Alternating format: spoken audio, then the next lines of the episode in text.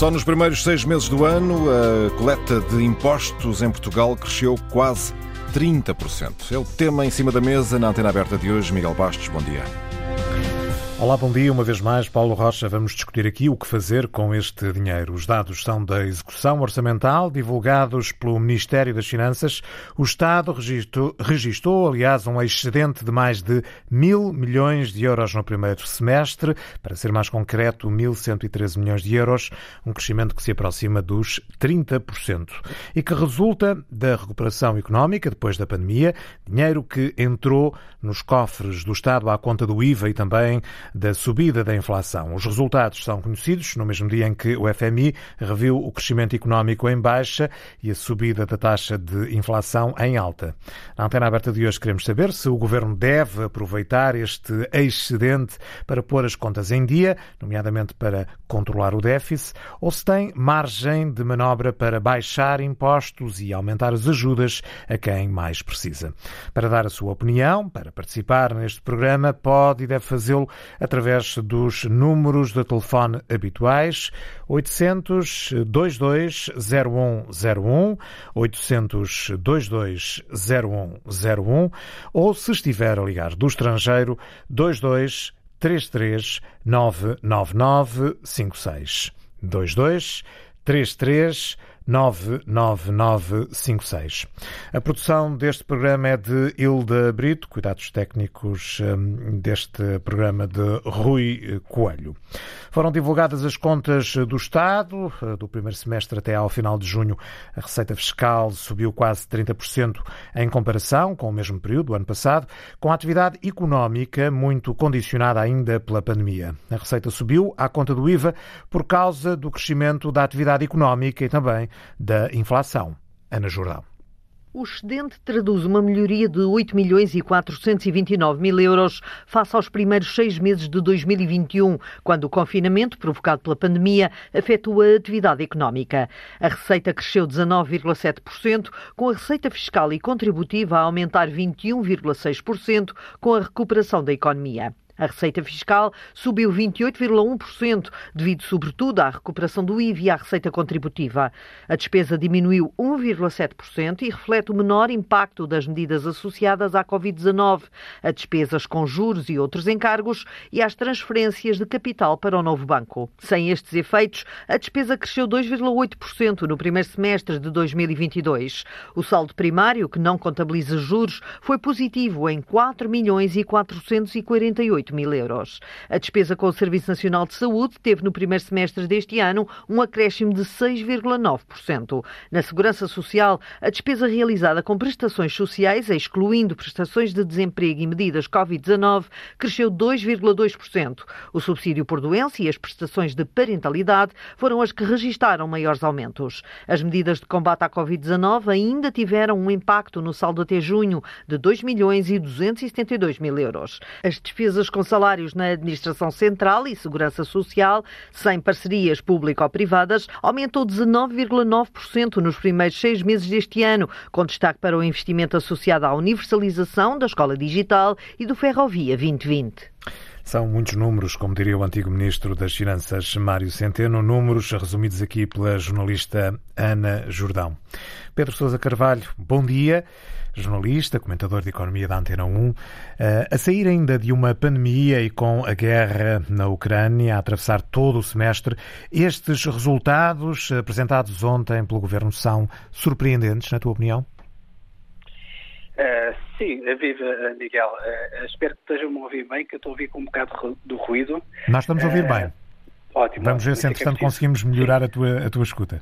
O retorno, sim. Uh, mas sim, os resultados claramente que são uh, surpreendentes. Uh, até agora havia muita gente a dizer que o Estado andava a ganhar muito dinheiro e a encher os cofres públicos à custa da inflação, e eu creio que esta execução orçamental que foi publicada ontem é, funciona como uma espécie de prova de nova de que realmente as receitas do Estado, sobretudo a receita do IVA, está, digamos assim, a aumentar e está a aumentar imenso eu tive aqui a olhar um bocadinho com mais cuidado para os números. Nos primeiros seis meses deste ano, o Estado conseguiu arrecadar qualquer coisa como 10 mil milhões de euros de, de receita de IVA, são mais 2 mil milhões de euros do que no ano passado, as pessoas podem dizer, é pá, mas o ano passado havia a pandemia. Pronto, mas mesmo se compararmos com 2019, que foi o ano pré-pandemia, o Estado está a arrecadar mais 1,3 mil milhões de euros. Miguel, são mais 7 milhões de euros por dia. Portanto, é muito dinheiro. Duas explicações, explicações para isto. Primeiro, naturalmente, aqui a atividade económica está mais dinâmica. Nós não nos podemos esquecer, por exemplo, no arranque deste ano, Portugal foi o país da Europa que mais cresceu. Isto, naturalmente, tem um efeito positivo no saldo orçamental. E depois há este segundo efeito, que tu dizias e bem, que é o efeito da subida do preço. O IVA, por norma, é um imposto que, portanto, é uma porcentagem sobre um preço. Se esses preços dos bens e serviços da economia aumentam, naturalmente o Estado também arrecada mais uh, impostos. As aplicações basicamente são estas. Há aqui um dado, e já referiste aqui o, o, ano de 2019, que foi um ano simbólico, uma vez que teve saldo uh, positivo, foi o único ano desde abril, desde o 25 de abril, em que houve excedente uh, orçamental. Essa dimensão simbólica é importante. Temos aqui um novo Ronaldo das Finanças, uh, como, como apelidou na altura o Ministro das Finanças alemão, Schäuble, o apelido que deu a Mário Centeno. Uh, sim, eu acho que não é importante para, para Fernando Medina, eu acho que é importante para o país e para Portugal. Uh, obviamente, se nós conseguimos fechar o ano com um sustento orçamental em vez de um déficit orçamental, bom, isto não é necessariamente, não significa necessariamente uma medalha para Fernando Medina, é, eu acho que é naturalmente é uma coisa boa para o país. Agora, a questão que tu colocavas na antena aberta, e acho com razão, eh, que nesta altura muitas pessoas questionam, é se nós devemos utilizar, Miguel, esta folga extraordinária precisamente para conseguir um brilharete orçamental e dar a tal medalha ao Fernando Medina, ou, ao invés, se devemos uh, utilizar esta receita extraordinária, esta receita caída do céu, uh, para ajudar mais as, as pessoas, portanto, as famílias e as empresas. Eu acho que aqui é que deve ser centrada a discussão, uh, do ponto de vista político e, naturalmente, do ponto de vista económico. E qual é que achas que vai ser a opção? Bom, não sei, eu acho que o governo naturalmente tem de fazer aqui um equilíbrio, ou seja, um exercício de equilíbrio entre, por um lado, não abandonar as pessoas à sua sorte. Eh, há muita gente, Miguel, a sofrer imenso com este aumento dos preços e também, obviamente, colocar no outro prato da balança as contas públicas e, obviamente, não fazer perigar as contas públicas. Eu acho que, se me permites, o Estado deveria, este Estado, ou qualquer outro governo, este governo ou outro qualquer governo, deveria seguir nesta altura duas ou três regras de ouro na gestão das contas públicas. Primeiro, e tendo em conta estes dois princípios que eu falava há pouco. Primeiro, tudo o que seja, Miguel, nesta altura, despesas extraordinárias para ajudar as famílias e as empresas, devem ter um caráter temporário. Porquê?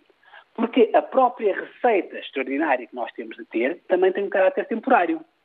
Ou seja, uma coisa é nós aproveitarmos este ganho extraordinário de receita para fazermos uma medida como o auto-voucher, baixar temporariamente o ISP, dar um cheque de 60 euros para as famílias carenciadas, ou seja, isto são tudo medidas que depois acabam no tempo, têm um, um horizonte temporal. Outra coisa bem diferente, sei lá, é se fizermos um aumento muito acentuado de salários na função pública, bom, esse aumento de salário acentuado vai ficar para o resto da nossa vida. Portanto, é, vai ser permanente essa despesa. E não a podemos pagar com uma receita que eventualmente poderá ser temporária. Primeira regra de ouro. Segunda regra de ouro. Ter a cautela porque a economia, é verdade, está num bom momento, mas não é descartar nesta altura que, eventualmente, até ao final do ano, a economia possa entrar em recessão. Já há alertas isso... nesse sentido, nomeadamente ontem do FMI.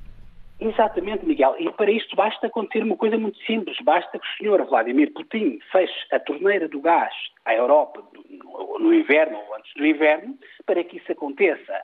E nesse cenário, naturalmente, os países, incluindo Portugal, devem ter aqui de lado aqui algum pé de meia orçamental para que se as coisas correrem mal, ou seja, se nós entrarmos numa situação de recessão, o Estado aí, naturalmente, vai ter que ajudar as pessoas não só por causa da inflação, mas vai ter que ajudar as pessoas também pela via de subsídio de desemprego, porque uma recessão, infelizmente, traz consigo mais desemprego.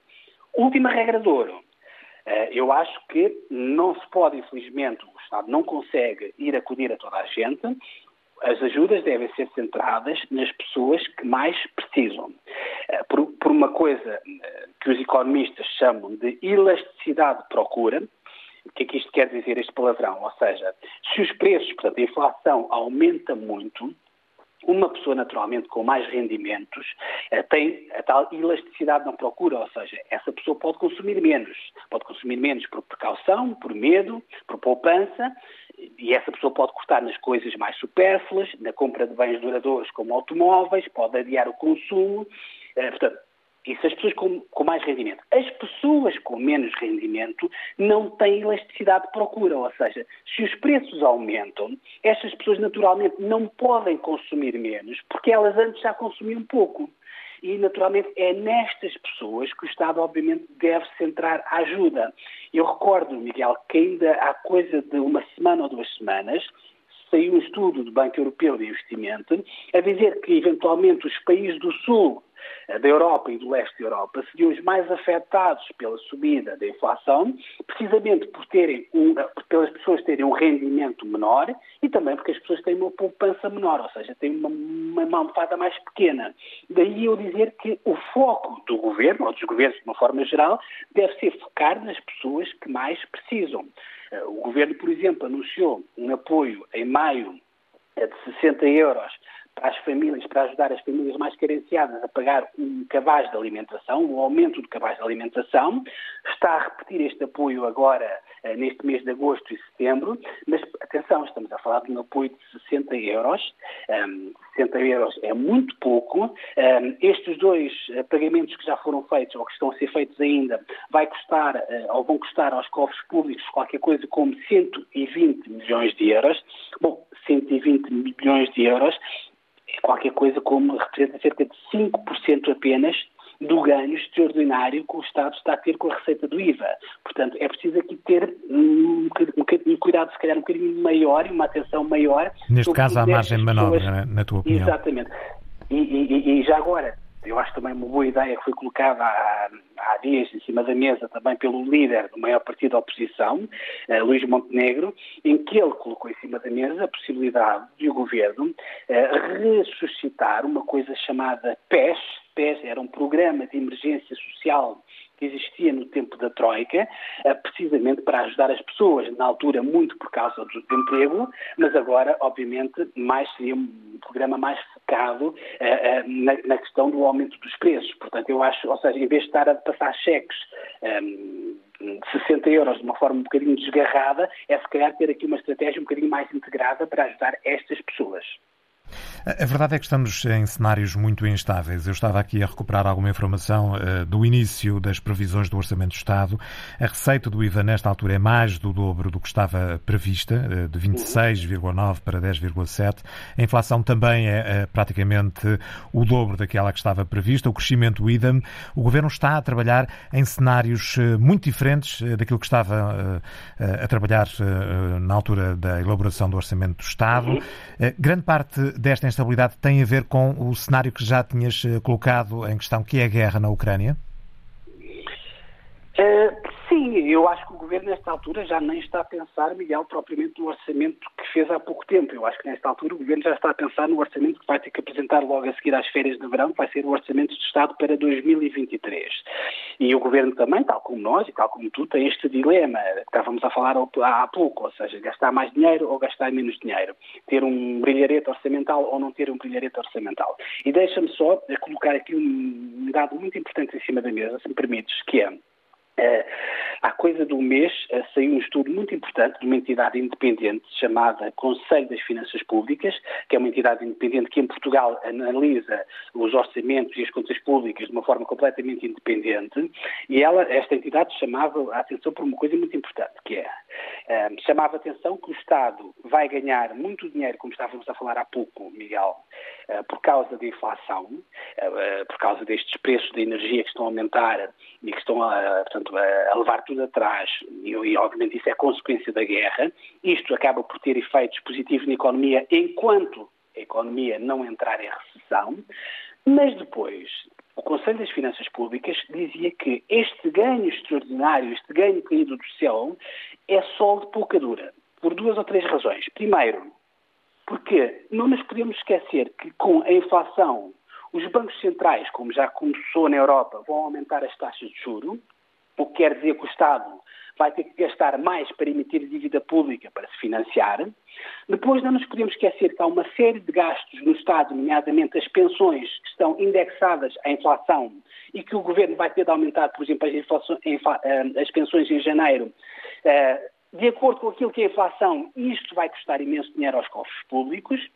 Não nos podemos esquecer que o Estado vai ter de encetar negociações salariais com a função pública e, como deves imaginar, uh, os, os, funcionários públicos para o próximo ano não vão aceitar um aumento salarial de 0,9% que aceitaram este ano, nem pouco mais ou menos, e já agora também não nos podemos esquecer que o próprio Estado é um grande comprador, digamos assim, de bens e serviços, e todos esses bens e serviços hoje em dia estão mais caros, seja o papel da secretária, seja iluminação pública, seja material para os hospitais, seja equipamento militar, sejam as obras públicas, ou seja, isto tudo para chamar a atenção para não cairmos nesta ideia sedutora, tentadora, eh, mas errada, de estarmos a pensar que este ganho extraordinário que estamos a ter nesta altura eh, deve ser todo gasto no curto prazo eh, e para ajudar as pessoas. Ou seja, é preciso ajudar as pessoas, mas as pessoas que mais precisam, porque não conseguimos ir a todas. Ficamos com essa ideia. Pedro Sousa Carvalho, muito obrigado uma vez mais eh, pela tua disponibilidade eh, para estares eh, presente aqui na Antena Aberta, jornalista, comentador de Economia da Antena 1. Hoje, na Antena Aberta, queremos saber se o Governo deve aproveitar o excedente orçamental com a colheita de impostos a crescer quase 30% para pôr as contas em dia, nomeadamente para controlar o déficit, ou se tem margem de manobra para baixar os impostos ou aumentar as ajudas a quem mais precisa. São questões que vou dirigir agora a Jerónimo Fernandes, Liga-nos do Porto. Bom dia. Bom dia, obrigado. Eh, esta questão do aumento da receita fiscal eh, na execução orçamental que se cifra cerca de 30%, mais de mil milhões de euros, eh, é preciso não esquecer que o, o país, este governo, que já leva primeiro-ministro com sete, sete, anos de governação uh, levou Portugal a uma das maiores cargas fiscais da Europa. Portanto, esta é a questão. Num país onde já tem uma carga fiscal excessiva, onde as empresas não têm capacidade de capitalizar, onde elas não podem eh, distribuir melhor os seus lucros através de melhores salários, onde os funcionários e empregados são, por todos os meios, através de impostos diretos e indiretos, um, uh, retirados os seus rendimentos, esta execução uh, é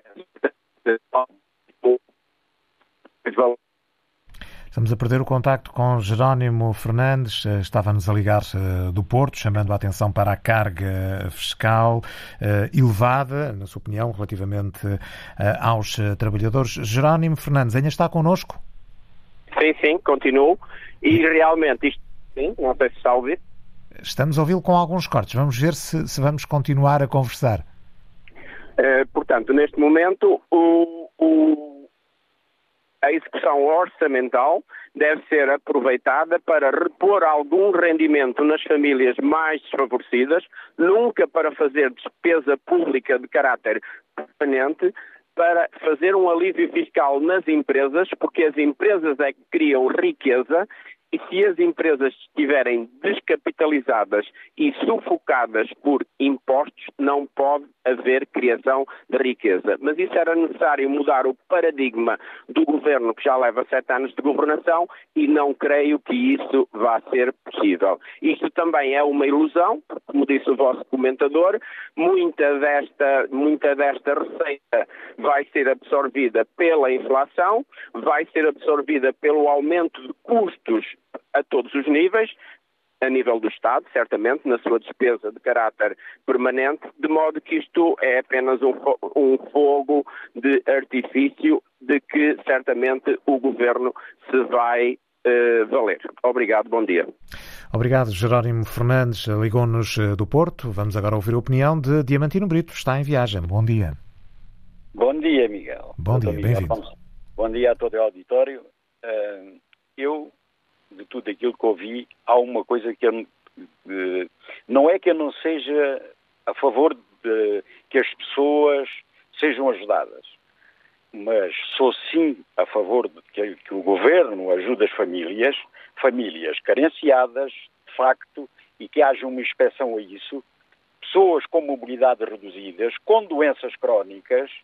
Agora, ajudar famílias, tirar o dinheiro dos impostos e do IVA das empresas e dos impostos do trabalho para ir ajudar pessoas que não, e desculpa esta frase, mas é mesmo assim, e eu sei do que falo, que não querem trabalhar com tanta falta que há pessoas para trabalhar, eu não concordo de maneira nenhuma.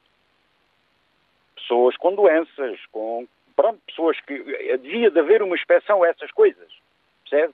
Uh, pessoas que tenham dificuldades a nível de mobilidade, doenças, velhotes que não têm dinheiro, ou terceira idade, que não têm, não têm dinheiro para comprar medicamentos, ajudar essas pessoas. Agora, ajudar pessoas que têm saúde, que podem trabalhar e depois não querem trabalhar, eu não concordo de maneira nenhuma estar a tirar àqueles que trabalham, se não vejamos. Há outra coisa que eu, que eu não percebo também que o Estado devia mexer, porque tendo mais trabalhadores, as empresas geram mais riqueza e dão mais dinheiro ao Estado. Isto é, é acho que é, está, na, está na cara de toda a gente. Uh, e o que é que acontece? Não se pode fazer mais, está na lei, mais duas horas extras por dia. Não se pode fazer mais de 180 horas de trabalho por ano. Deixem, quem quer trabalhar, deixem as pessoas trabalhar, por amor de Deus. Há tanta falta de pessoas para trabalhar. Eu sei do que falta, neste momento estou no meio e todos os dias vemos abraços com isso. Havendo trabalho, há riqueza, um país só é rico tendo muitos trabalhadores e tendo muitas empresas a dar trabalho. Renumerado como deve ser, de acordo, e, e acho muito bem. Porque quanto mais o trabalhador receber, mais o Estado recebe. E mais a, empre a empresa se fatura também paga mais IVA. Certo? eu, uh, pronto, era só para, para, porque ouvi toda a gente a falar muito nas famílias carenciadas e não, aquilo que eu vejo na realidade não é isso. As pessoas habituam-se aos subsídios. Uh, eu sei que há uma componente muito grande de, de, solidariedade com as pessoas, mas e eu estou de acordo com ela, devidamente emprego. Já dei o meu, duas ou três vezes já frisei isso, devidamente emprego. Agora, uh, o que eu acho é que há, as pessoas vão, vão, estão no fundo de desemprego, vão ao trabalho, ah, eu não quero este trabalho, escolhem os trabalhos, não querem estes, querem aqueles, e, e as empresas estão a braços com problemas que não têm, não têm a mão de obra, e, e, é, e é o que se passa no nosso país, e isto devia ser visto. Penso que ficou uh, bem expressa a sua opinião. Diamantino Brito, muito obrigado por ter vindo à antena aberta. Vamos agora ouvir Francisco Crespo, Liga-nos de Lisboa. Bom dia programa que é um programa muito interessante. Olha, eu queria levantar uma questão que é o seguinte. Eh, eu eh, candidatei uma coisa para, para apoio à colocação de painéis solares que era comparticipado pelo Estado e muito bem, exatamente para eh, aumentar as energias renováveis. O que é inacreditável é que entrei todos os documentos que eram necessários e desde março estou à espera que me paguem uma fração daquilo que eu paguei, que isto é uma coisa perfeitamente imoral. Não se percebe que o Estado que se compromete a, a, pagar estas coisas, eu gostava de saber se eh, eu me atrasasse no pagamento de uma coisa qualquer, não tinha que pagar uma multa. Isto é uma vergonha. Quer dizer, eu tenho uma, aprovação para a colocação de painéis solares para a redução da, da, da energia, da, do que se tem que pagar. Pois muito bem, paguei isso tudo, eh, tinha direito a que me pagassem uma porcentagem que ainda é razoável e estou desde março à espera que me paguem. Pronto, este é um aspecto. Estas, isto está-se a arrastar há meses e há muita gente que está eh, à espera que lhe paguem dívidas do Estado e que não lhe pagam. Pronto. É aquilo que aquele senhor anteriormente disse, concordo inteiramente com ele. Há uma questão que a mim faz muita confusão, que são pessoas que estão inscritas para, para, para adquirirem emprego e quando têm, quando são contactados para, para irem trabalhar, dizem, ah, esse trabalho não quero. Então, mas o que é que é isto? Porque as pessoas ainda agora ficam a escolher. Eu acho que ou querem ou não querem. Se não querem, ficam no desemprego. nós, de facto, temos uma, um problema grave. Nós temos pessoas qualificadas, eh, devemos ter cada vez mais gente preparada para que o país progrida, através do ensino, através de tudo isso. Agora, gente indigente e vive, de facto, à custa dos outros, desculpa, não, não pode ser. Muito obrigado. Nós é que agradecemos. Francisco Crespo ligou-nos de Lisboa. Hoje, na Antena Aberta, queremos saber se o governo pode, deve aproveitar o aumento da receita fiscal para pôr as contas em dia, nomeadamente para controlar o déficit, ou se tem margem de manobra para baixar os impostos ou aumentar ajudas a quem mais precisa. Para participar, 822 0101, 822 0101, ou se estiver a ligar do estrangeiro 2233999956. Ricardo Jorge Pinto, bom dia. É comentador de política da Antena 1. Eh, deixa-me começar por esta frase. A vida das pessoas não está melhor, mas a do país está muito melhor. Foi uma frase que ficou colada à liderança de Pedro Passos Coelho. A frase é do, eh, na altura, líder da bancada parlamentar do PSD, eh, que é agora o presidente do PSD, Luís Montenegro. Podemos, nesta altura, estar numa situação semelhante em Portugal? Há muita incerteza. Antes de mais, bom dia. Bom Há dia. muita incerteza a pairar no ar. O clima internacional é absolutamente imprevisível e estamos até, eventualmente, à beira de uma recessão se, se vierem a cumprir aquilo que são eh, algumas antecipações feitas por organizações internacionais. E desse ponto de vista, eu penso que ninguém pode dizer que nesta altura eh, pode estar sossegado. É verdade que o desempenho da economia melhorou eh, desde aquilo que foi a intervenção da Troika.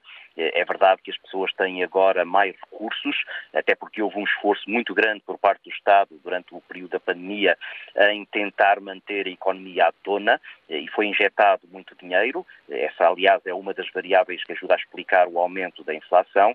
Eh, agora, eu penso é que eh, qualquer governante sensato eh, tem que perceber, olhando para a frente, que não pode, neste momento, estar a tomar decisões muito arrojadas, isto indo já ao encontro daquilo que é o tema da, da, da discussão de hoje, no que diz respeito àquilo que é a utilização do aumento das receitas fiscais, que são, em grande parte, resultante exatamente desta, desta inflação. Um contexto que muda muito depressa. Eh, ficaste surpreendido com estes dados da execução orçamental? Não, eh, era completamente expectável eh, que, havendo este aumento de preços, e sabendo que, por exemplo, o IVA está associado aos preços do, do, que o consumidor paga, que haja também um aumento das receitas fiscais. Agora, é preciso também olhar para aquilo que são os outros elementos à volta eh, dessa, desse aumento das receitas fiscais, que é também o aumento eh, daquilo que é, por um lado, o preço que o Estado paga pela enorme dívida que contraiu ao longo de várias décadas eh, e também olhar para aquilo que, eh, e eu penso que há pouco o Pedro já falava, fazia referência a isso, aquilo que é o aumento também dos custos que o Estado vai ter com esta inflação, porque cada vez que pagar transportes públicos vai pagá-los agora a um preço bem superior àquele que esteve a pagar até agora. Os materiais estão agora também mais caros e, portanto, vamos ver agora para 2023 que novas contas é que eh, o Governo terá que fazer, tendo em conta que, se por um lado tem mais receitas fiscais, vai ter também um aumento muito significativo de despesa. Portanto, o Governo vai ter que ser eh, muito cauteloso porque o cenário muito facilmente vai mudar. Eh, há vários indicadores, há o alerta do FMI que já veio fazer uma revisão do crescimento económico em, em baixa. Temos a questão do acordo do gás, tudo indica que o preço do gás vai continuar a aumentar e que a torneira, por parte da Rússia, vai continuar a fechar o acesso da Europa ao gás, o que vamos ter por aí uma uh, nova subida do preço da energia. Sim, aí uh, esse é o cenário pior, é o cenário de entrarmos claramente numa ruptura uh, que, que prejudicará desde logo a economia europeia. A Alemanha está particularmente dependente desse, dessa energia russa e se houver medidas mais drásticas tomadas por Moscovo, e não, não, não era de admirar que assim venha a acontecer, eh, teremos certamente um impacto muito grande na economia europeia e depois por arrastamento na economia portuguesa, que é exatamente uma dessas economias marginais, mais frágeis, que são aquelas que são mais vulneráveis a qualquer flutuação que venha a acontecer e ela muito vai, provavelmente vai, vai acontecer. Agora, também me parece que uh, o, Governo não pode ficar uh, insensível àquilo que são as dificuldades que muitas famílias começam agora a passar, porque a inflação, costuma-se dizer, é o imposto sobre os pobres, são os menos favorecidos aqueles que sentem mais o impacto do aumento dos preços, porque são em geral preços dos bens essenciais para os quais essas famílias têm já um orçamento muito apertado. E, portanto, tem que haver aqui, claramente, uma sensibilidade social que desde logo vai ter que ser refletida neste orçamento para 2023, sob risco de o Governo, mesmo com a maioria no Parlamento, ficar sob um ataque cerrado da esquerda e da direita, eh, porque aí quer PSD, quer a Iniciativa Liberal, ou Chega, ou o Partido Comunista e o Bloco de Esquerda estão de acordo eh, naquilo que é uma, um aumento de pressão sobre o Governo para que haja mais apoios sociais. O que não quer dizer que tenha que ser necessariamente injetar dinheiro no bolso das famílias, porque isso apenas eh, iria aumentar também a inflação. Portanto, tem que haver aqui mecanismos eh, e não, não me perguntes a mim, porque não sou especialista, mas eh, os economistas sabem bem dos mecanismos que têm que ser aplicados nesta altura para, de forma calibrada, eh, se conseguir diminuir a inflação e, ao mesmo tempo, atender às dificuldades que muitas famílias começarão a passar. Portanto, de alguma forma, o Governo vai ter que ajudar quem mais uh, precisa. Uh, resta saber como é que o vai fazer. Tem margem de manobra para isso? Eh, tem pouca margem de manobra, porque, como eu há pouco dizia, se é verdade que há mais receitas fiscais, vai haver também um aumento de despesa, desde logo por causa da dívida, desde logo por causa daquilo que são os custos de, de, de produção, eh, mas vai ter que ter aqui, sobretudo, uma grande habilidade política, e eu puxo agora essa brasa para a minha sardinha, que é da análise política, que é eh, este governo, mesmo com maioria parlamentar, vai ter que saber contornar aquilo que são eh, as críticas facilmente apontadas, eh, sobretudo quando tem agora um Parlamento particularmente aguerrido, eh, sabendo que há uma, uma maioria absoluta e que, portanto, é é através de críticas mais duras que de alguma maneira pode fazer ouvir a sua voz e ter algum retorno do ponto de vista da popularidade. E aí, Neste caso estás palavra... a falar sobretudo da, da oposição à esquerda, Bloco de Esquerda e PCP? Não, de ambas. Porque de ambas, as, isso é que é o interessante. É, é, é, exatamente, é porque juntam-se, conjugam-se muito facilmente. Aquilo a que nós chamávamos as maiorias negativas, isto é, eh, mesmo partidos de ideologicamente muito diferentes a, a concordarem eh, em determinadas medidas, eu diria que isso vai, vai muito rapidamente acontecer. Até porque o discurso populista do Chega eh, é um discurso que é muito difícil de combater e temos estado agora a ouvir uh, intervenções de ouvintes, uh, que não digo que tenham uh, a posição radical que o Chega por vezes tem nestas matérias, mas que dão razão àquilo que são os argumentos que muitas vezes André Ventura ali invoca e que na verdade são as tais respostas mais fáceis, que é dizer, bem, o Estado agora tem mais dinheiro, tem que começar a distribuí-lo pelas famílias. Isto é o discurso mais fácil de dizer, mas não me parece que seja o discurso mais inteligente, sabendo exatamente, e volto ao início da minha intervenção, que não podemos dizer que temos uma enorme incerteza internacional e, ao mesmo tempo, ter uma série de certezas para aquilo que deve ser a condução da política nacional. Vai ser um jogo difícil de fazer por parte do Governo e também por parte das, das, oposições. Ricardo Jorge Pinto, muito obrigado pela tua leitura. Comentador de política da RTP. Hoje, na Antena Aberta, queremos saber se o Governo pode aproveitar este aumento da receita fiscal para pôr as contas em dia ou se tem margem de manobra para baixar impostos ou para aumentar as ajudas a quem mais precisa. Vamos ouvir agora a opinião de Américo Souza Pereira, liga-nos de Palmela. Bom dia. Olá, bom dia. Bom dia. Já sou ouvinte habitual, já sou um ouvinte habitual.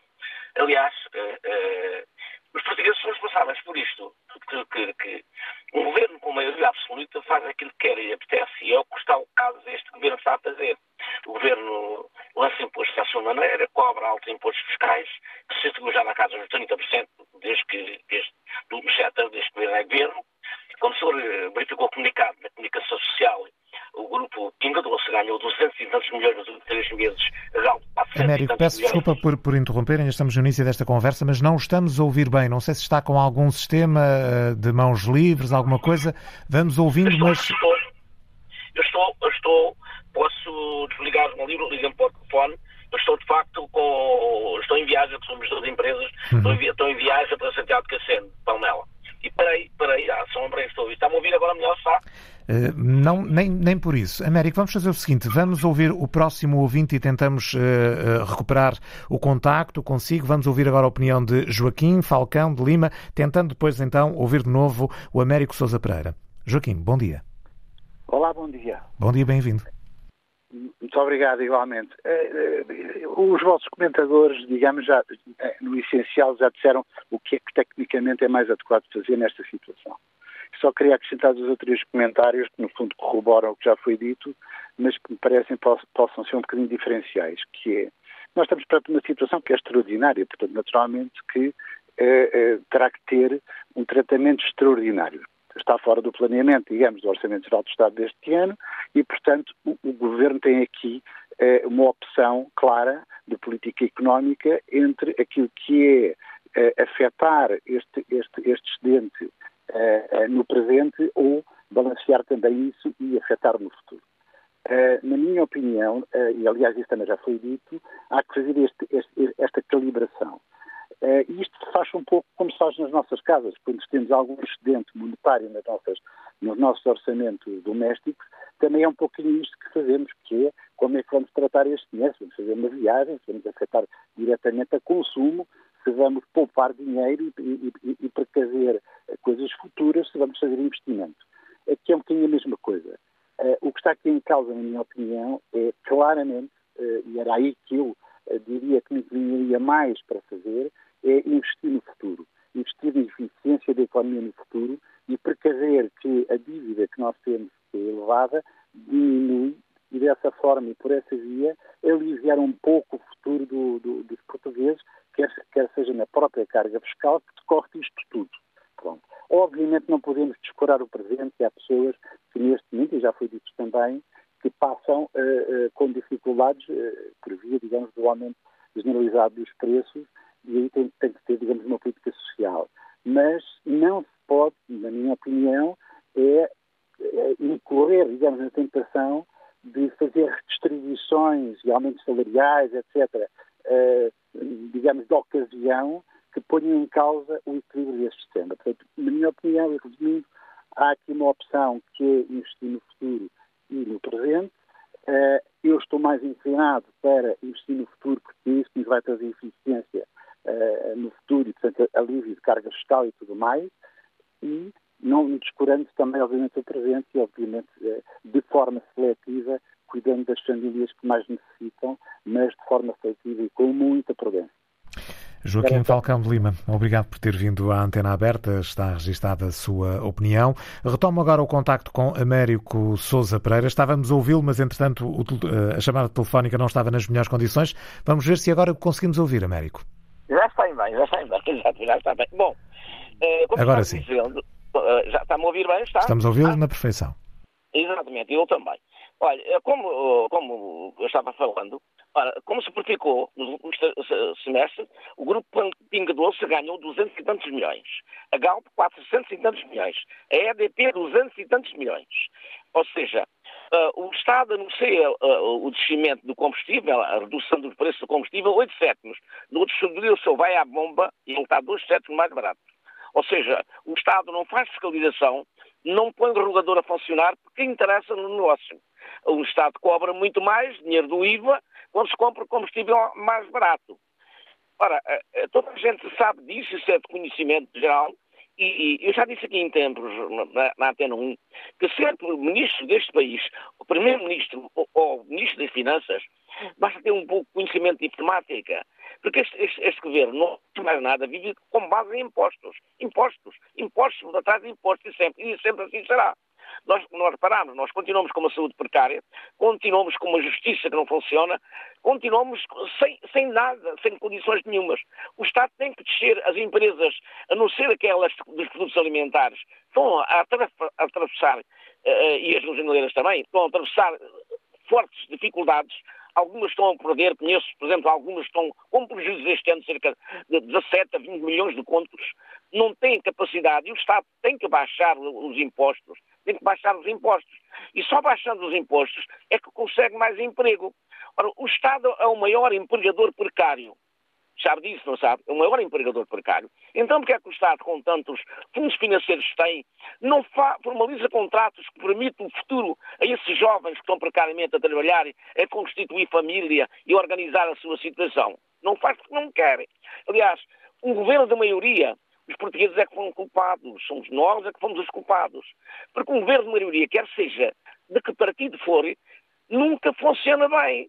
Porque este governo tem manifestado um, um, um, trabalho de arrogância. Quer mandar impostos, você quer, é assim, não quer, a gente não mexe aqui em nada. Não mexemos em coisa nenhuma. E os impostos, neste momento, cada português está com 31% a, a, mais de impostos. O Estado está a ganhar dinheiro com a inflação. Mas loucamente. E isto é que é preciso ser dito aquela arruaçaria que se passa na Assembleia da República, eh, eu não posso estar de acordo com ela, porque tem que haver respeito, quer por Sr. Presidente da, da, da, Assembleia da República, quer por Sr. Presidente da República e quer por Sr. Primeiro-Ministro, mas é, é, é, necessário que ela seja entendida dentro do seu meio. Eh, eh, o, o, o Sr. Presidente da, da, Assembleia da República não dá liberdade de falar e quando alguma coisa não lhe interessa, não gosta do diálogo contra o seu partido, corta a palavra. Eu acho tem que haver respeito, tem que haver situação. Meu caro senhor, eu continuo a dizer, o governo está a ficar muito gordo, gordíssimo, e ficará sempre. Ficará sempre que este, este governo não está virado e não tem, não tem pessoas. O Fernando Medina não é Ministro das Finanças, nem nunca será Ministro das Finanças. O, o, o Nuno Santos não é Ministro das Infraestruturas, nem nunca será. Temos barracadas para aí acontecer e continua a acontecer. Continua a acontecer. E, e, enquanto não for remoado o governo com pessoas capazes que encarem as coisas como deve ser e que vejam que estão a cometer um erro, que estão a acabar o futuro dos seus familiares, dos seus netos, se os tiverem, dos seus filhos, da família, isto não tem diversão. Que, que, que Deus me perdoe que, que, este país não volte a ter maioria nenhuma, seja ela da direita, da esquerda ou do centro, onde é que for. Porque com maioria arrebenta com a economia de um país a favor do Estado. E é o que está a acontecer. Américo Souza, obrigado. obrigado. por ter vindo ao programa. Américo Souza Pereira ligou-nos de Palmela. Vamos agora ouvir a opinião de Hugo Rodrigues. Liga-nos de Bombarral. Bom dia. Estou sim, bom dia. Olha, eu uh, queria dar o meu exemplo aqui, só tocar em dois pontos para ser rápido e breve. Um, relativamente ao subsídio aos dependentes, eh, acho que devia haver mais fiscalização, mas também compreendo porque há muita gente que trabalha na Segurança Social que tem medo tem medo de negar o subsídio, porque há muita pressão sobre eles. Muita pressão. Isso devia, devia haver uma fiscalização a sério. Porque, como eu, eu sou uma família numerosa, tenho quatro filhos, a mulher, a mulher neste momento está licença de paternidade, não pode trabalhar, eh, recebe 300 euros de licença de paternidade e dão 200 euros de abono. Isso não dá para comer dos meus filhos. Sou eu sozinho a trabalhar, tenho dois créditos, o crédito pessoal e o crédito de habitação. Como sabe, agora aumentou os juros também. Eu não sei, tem que tirar aqueles que não precisam, aqueles que não querem trabalhar para, para apoiar aqueles que querem trabalhar e que não podem trabalhar. Porque mesmo que a minha mulher queira ir trabalhar, não consegue trabalhar, porquê? Porque a escola só aceita os meninos a partir das oito e meia. E há algum trabalho que começa às oito e meia da manhã? Não há. E mesmo começar às oito e meia, por não ter horário para ir buscar ao fim do dia. Era isso que o governo depois, agora deram a opção de, da creche para os. Mas a creche gratuita para os é só a partir do ano. E é quando há vagas. Aqui no Amarrar não há. Não existe. Está tudo completo. Não há vagas. É uma vergonha. Não há vagas. Um conceito tão grande, com, tanto, com tanta luta e não há vagas. Para as creches, para as primárias, não há. Não há. Não existe. Era só isso que eu queria falar. Não queria estar a perder muito tempo. Obrigado e bom dia. Está dito. Hugo Rodrigues ligou-nos do Bom Barral. Vamos ouvir Manuel Silva. Liga-nos de Aveiro. Bom dia. Bom dia. Bom dia. Olha, um, já obrigado pela oportunidade que me deram de exprimir a minha opinião. Uh, eu só queria uh, transmitir ao, a todo o auditório de que quem está a falar é um jovem de 70 anos que trabalhou 25 anos em Portugal e outros 25 no estrangeiro. Curiosamente, sempre descontei, é claro, tanto num lado como no outro. Curiosamente, de, de Portugal, tenho uma reforma de 300 e poucos euros e do estrangeiro, pelo mesmo período de descontos, uh, tenho cerca de três vezes mais. Pronto, o senhor, vai, o senhor e o auditório vai-me já dizer, mas o nível de vida é diferente, os custos de vida são diferentes. Tudo bem. Mas, Os descontos serão diferentes também, não é? Que, que fez ao longo da sua vida. Mas, em proporcionalidade, uh, esta forma que eu tenho hoje de Portugal uh, equivale, naturalmente, equacionando o custo de vida, menos metade, eu diria para aí um terço daquilo que eu adquiri no estrangeiro. Sendo que, desse estrangeiro, eu apenas gostaria de transmitir aqui a toda a classe política, devo dizer e sublinhar que sou absolutamente apolítico, excepto que compreendo que tudo na vida é política. Agora, o, o ser apolítico é perante uh, os políticos portugueses que só são bons nas campanhas eleitorais.